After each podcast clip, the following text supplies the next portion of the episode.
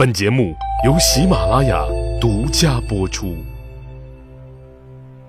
英雄成败任评说，流传千古不辍。曹刘诸葛故事多，无演义不三国。刘玄德马跃檀溪，死里逃生，信马由缰的也不知道跑到哪儿了。一直等的卢马累得浑身是汗，实在跑不动了，才停。刘备下了马，坐在草地上，是感慨万千呐。正在刘备为自己的坎坷经历嗟叹不已之时，忽然远处传来一阵悠扬的笛声，打破了眼前的落寞与孤寂，也打破了。他那毛线团一般的心情，哎呦，怎么这么好听啊！刘备定了定神，循着笛声望去，只见远处羊肠小道之上，慢悠悠的走来一头青牛，牛背上一个牧童偏身而坐呀。刘备仔细一看，这个小孩大概十一二岁的年纪。生的是眉清目秀，童真未泯，前发齐眉，后发遮梗，头上系着红头绳，身穿粗布衣，手持柳条鞭，赤足草履。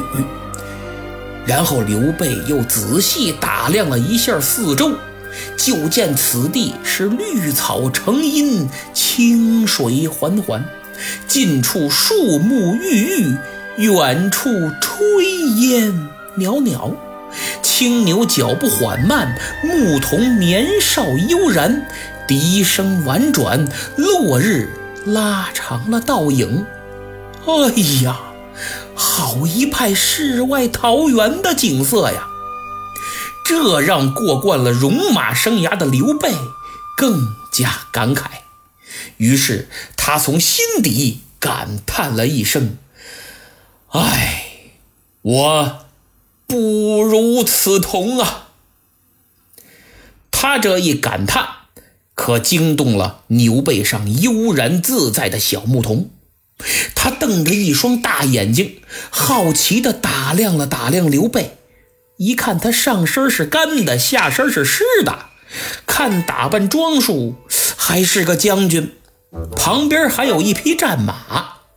这一人一马与世外桃源的情景搭配起来，实在有些突兀啊！牧童犹如看到了把内裤穿在外面，刚刚拯救完地球的 Superman。就见他上下左右仔仔细细打量完了刘玄德，从牛背上噌跳了下来，然后惊叫一声：“莫非阁下？”就是刘玄德将军。哎呀，刘备十分意外呀，在这山野乡间，一个小小的牧童居然能叫出自己的名字。他正琢磨呢，这小孩是连蹦带跳的，已然到了近前。刘备问道：“小牧童，你如何识得我呀？”呃，因为我家庄主常常提起将军，说您双耳垂肩，手长过膝，相貌非凡，呃，所以呃我记得特别清楚。哎，您的耳朵，呃，还真够大的。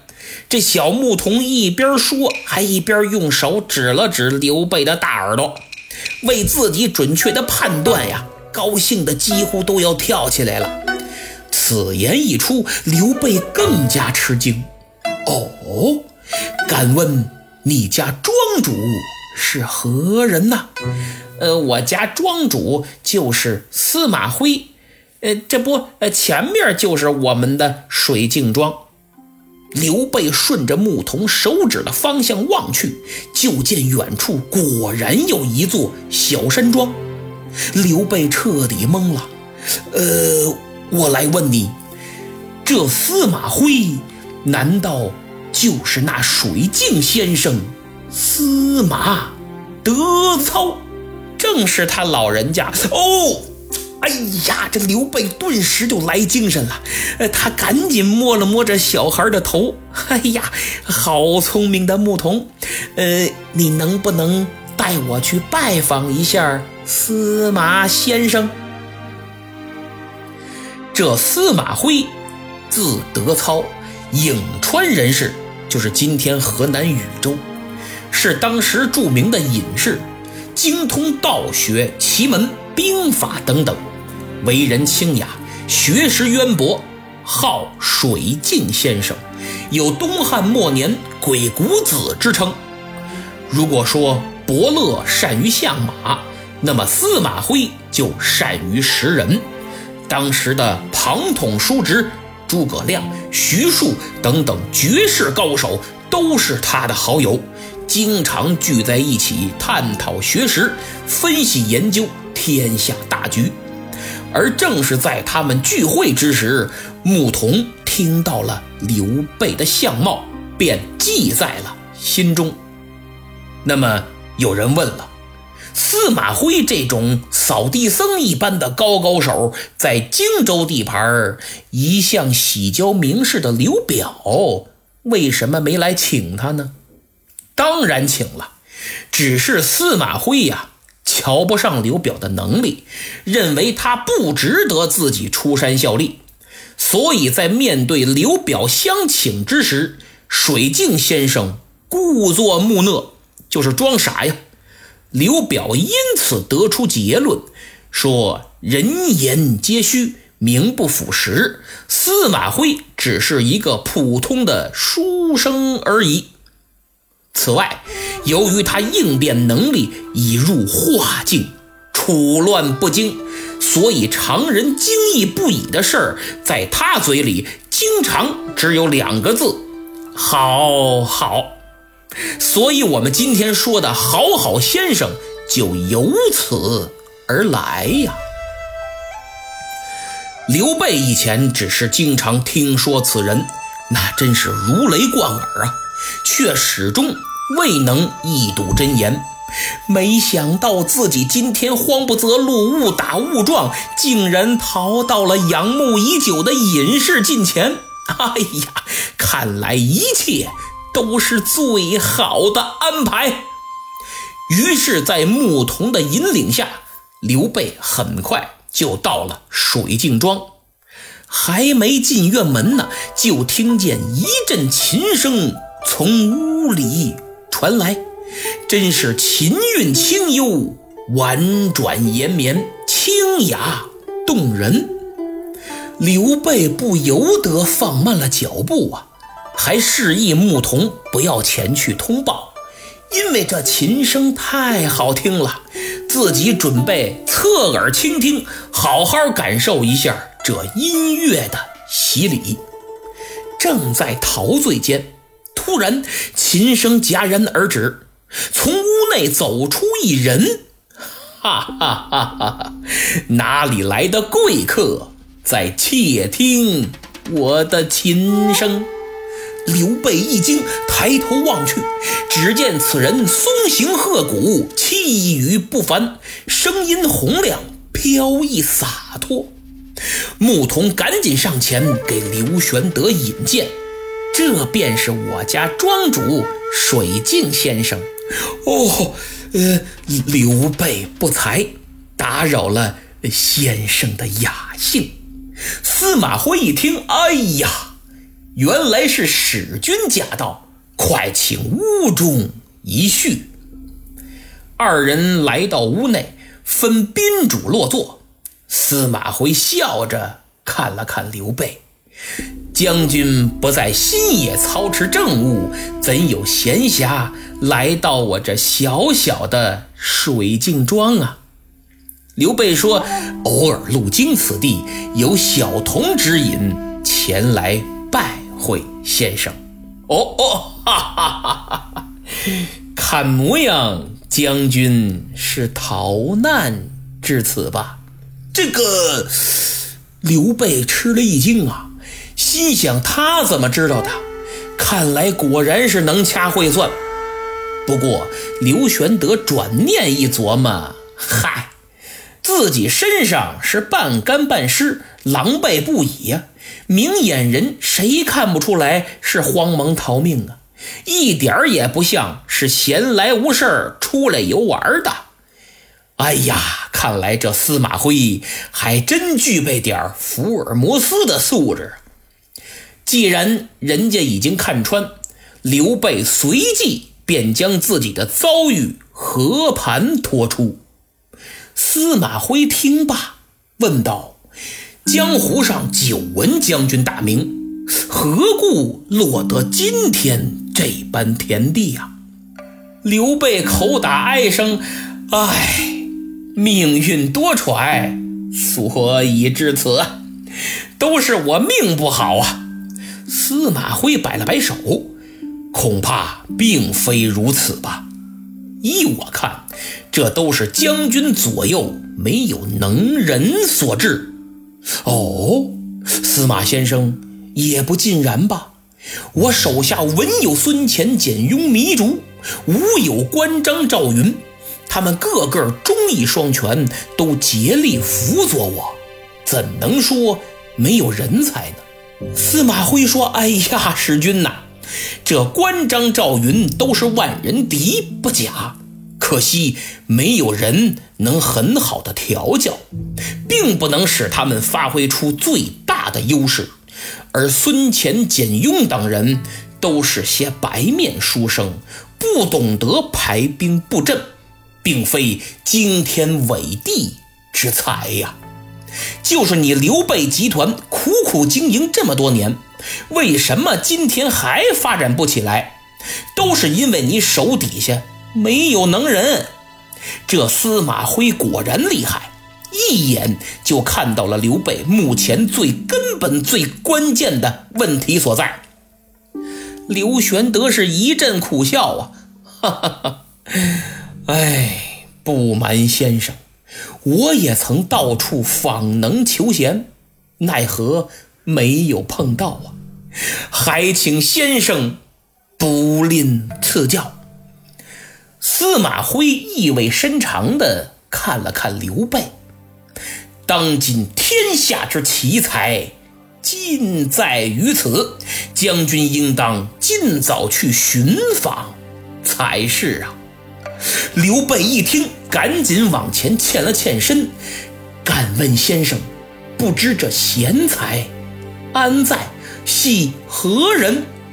哈哈哈哈！伏龙凤雏得一人，可安天下。刘备一听大喜呀，当即起身离座，深施一礼。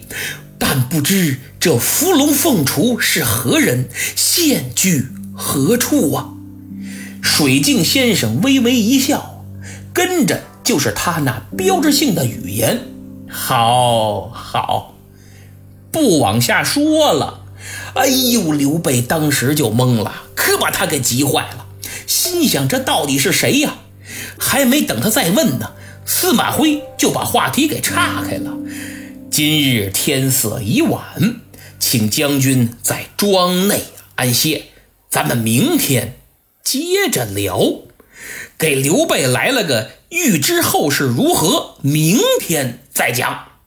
刘备也没办法呀，不好意思，紧追着人家问：“哎，得了，明天就明天吧。”然后他胡乱吃了两口饭，就躺在床上，但是睡不着啊，辗转难眠。他琢磨，这水镜先生还开始吊我胃口了啊！既然你已经看出了我目前存在的问题，也指出了解决问题的办法，可你为什么就不告诉我这伏龙凤雏是谁呢？这我哪儿找去呀？再说了，伏龙凤雏这是名字呀，还是外号啊？这俩人是男是女，是老是少，我都不知道啊。您也忒不仗义了。此时，刘备还没意识到，这次他与水镜先生的谈话对他而言意义和价值远超他这四十多年的谈话总和呀！他躺在床上，回想着司马徽的话：“哎呀，真是一语中的，让自己茅塞顿开，犹如醍醐灌顶啊！兴奋、期待、迷惑，也有憧憬。刘备这心情正复杂着呢，忽然他听到院外啪啪啪传来了叩门之声。嚯，这都深夜了，还有人做客呀！不大功夫，司马徽就走出来，亲自迎接。二人一见面啊，哎呦，聊得这开心呐，热火朝天的，边说话就边进了司马徽的房间。刘备一听。甭问呢，这位肯定跟司马徽是老朋友了。隐约间，刘玄德听司马徽说：“贤弟如何深夜到此呀？”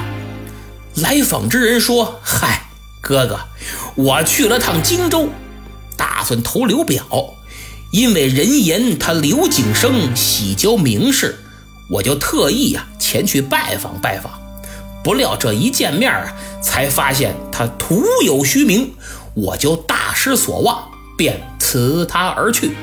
这不，正好路过你的水镜庄，我就顺便来看望兄长啊。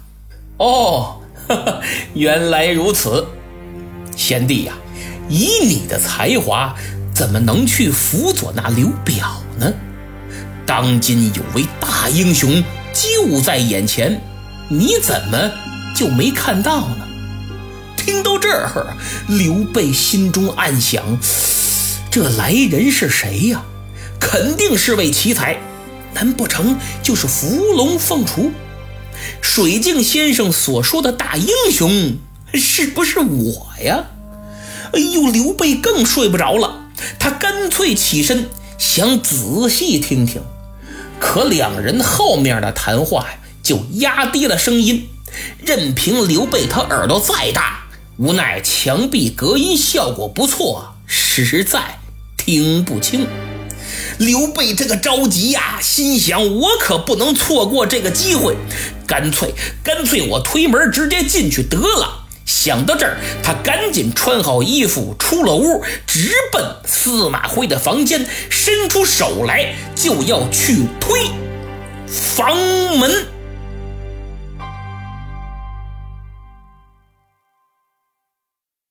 节目说完了，上期节目抢到沙发的是严老师粉丝，大猫睡着了，说一身肥肉一事无成，这就是一个快到三十的人内心独白。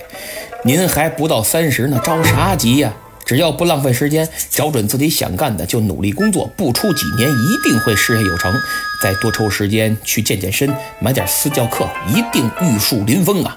您再看看我，眼瞅着奔四十了，一事无成，就会说个书吧，还赔本赚吆喝。四月份我这喜马电商平台就卖出去两样东西，挣了还不到三十块钱。您说我还有法活吗？天天不少人催更，我要是专职干这个，倒是更得快，但一个月三十块钱，我得一边要饭一边做节目。白天是大爷大婶行行好，给狗吃的吧。晚上我是曹刘诸葛，故事多，无演义不三国。您说这多乐呵，是吧？所以大家呀，多捧捧场，听节目的时候也看看购物车图标的东西啊，需不需要？我推荐的一般都是文创图书或者喜马精品。当然，您如果直接打赏那更好，也就一根冰棍的钱，我也没白忙活啊。严老师的迷妹留言说，听了这期三国，我应该坚定自己的梦想，有梦就去追。太对了，孩子，你还年轻，向着正确的道路和方向啊！只要不违背道德，就不要怕摔倒，不要怕受伤，不要前怕狼后怕虎，不要在意别人的眼光和失败，相信自己，坚持梦想，一定成功。哎，有的人说我有梦想，但我天生没天赋啊！算了吧，我觉得天赋很重要。能让人事半功倍、游刃有余、灵感爆棚，特别是你年纪越大越有帮助。比如三国名将吕蒙，年轻时候不读书，几乎半文盲，但后来孙权一点拨，半路才开始读书。他是真有天赋，很快就满腹经纶。鲁肃本来没拿他当回事但见了面一聊，哎呦，都不敢相信了。三日不见，刮目相看，说的就是他。记载在《资治通鉴·孙权劝学》里。但如果你年纪尚轻，就别说没天赋，只说没努力。当年霍元甲小时候就病秧子一个，体弱多病，他爸担心他习武有损霍家名声，就不让他练。结果人家偷着练，下苦功，偶然崭露头角，这才获得认可，日后成为了一代宗师。再说近的，什么刘德华、周杰伦、蔡依林等等，好多歌星年轻时唱歌都贼难听，五音不全。但人家努力呀，下苦功夫练，日后也都成为了乐坛的领军人物。所以，如果你年轻，只要你下狠心、下苦功，没什么不行的。有梦想就坚持，万一成功了呢？哎，回来好给严老师节目打打赏，几千万我不嫌多，几百万我不嫌少啊。呃，最后再说三位要求点名的朋友，一位是九四零零零六，第二位是仰光幺二六，他真名叫从元志。哎呀，小朋友的名字真好听啊。第三。位是大帅哥严老师，哎呦，这名字我都不好意思了。他说已推荐给老师和同学了，感谢啊！也希望其他朋友能多多分享推荐。最近两天播放量可有点走低了啊，所以急需各位拿出哪怕一分钟来为本专辑评分、点赞、多多分享，特别是在朋友圈转发，在下感激不尽。咱们下期再见。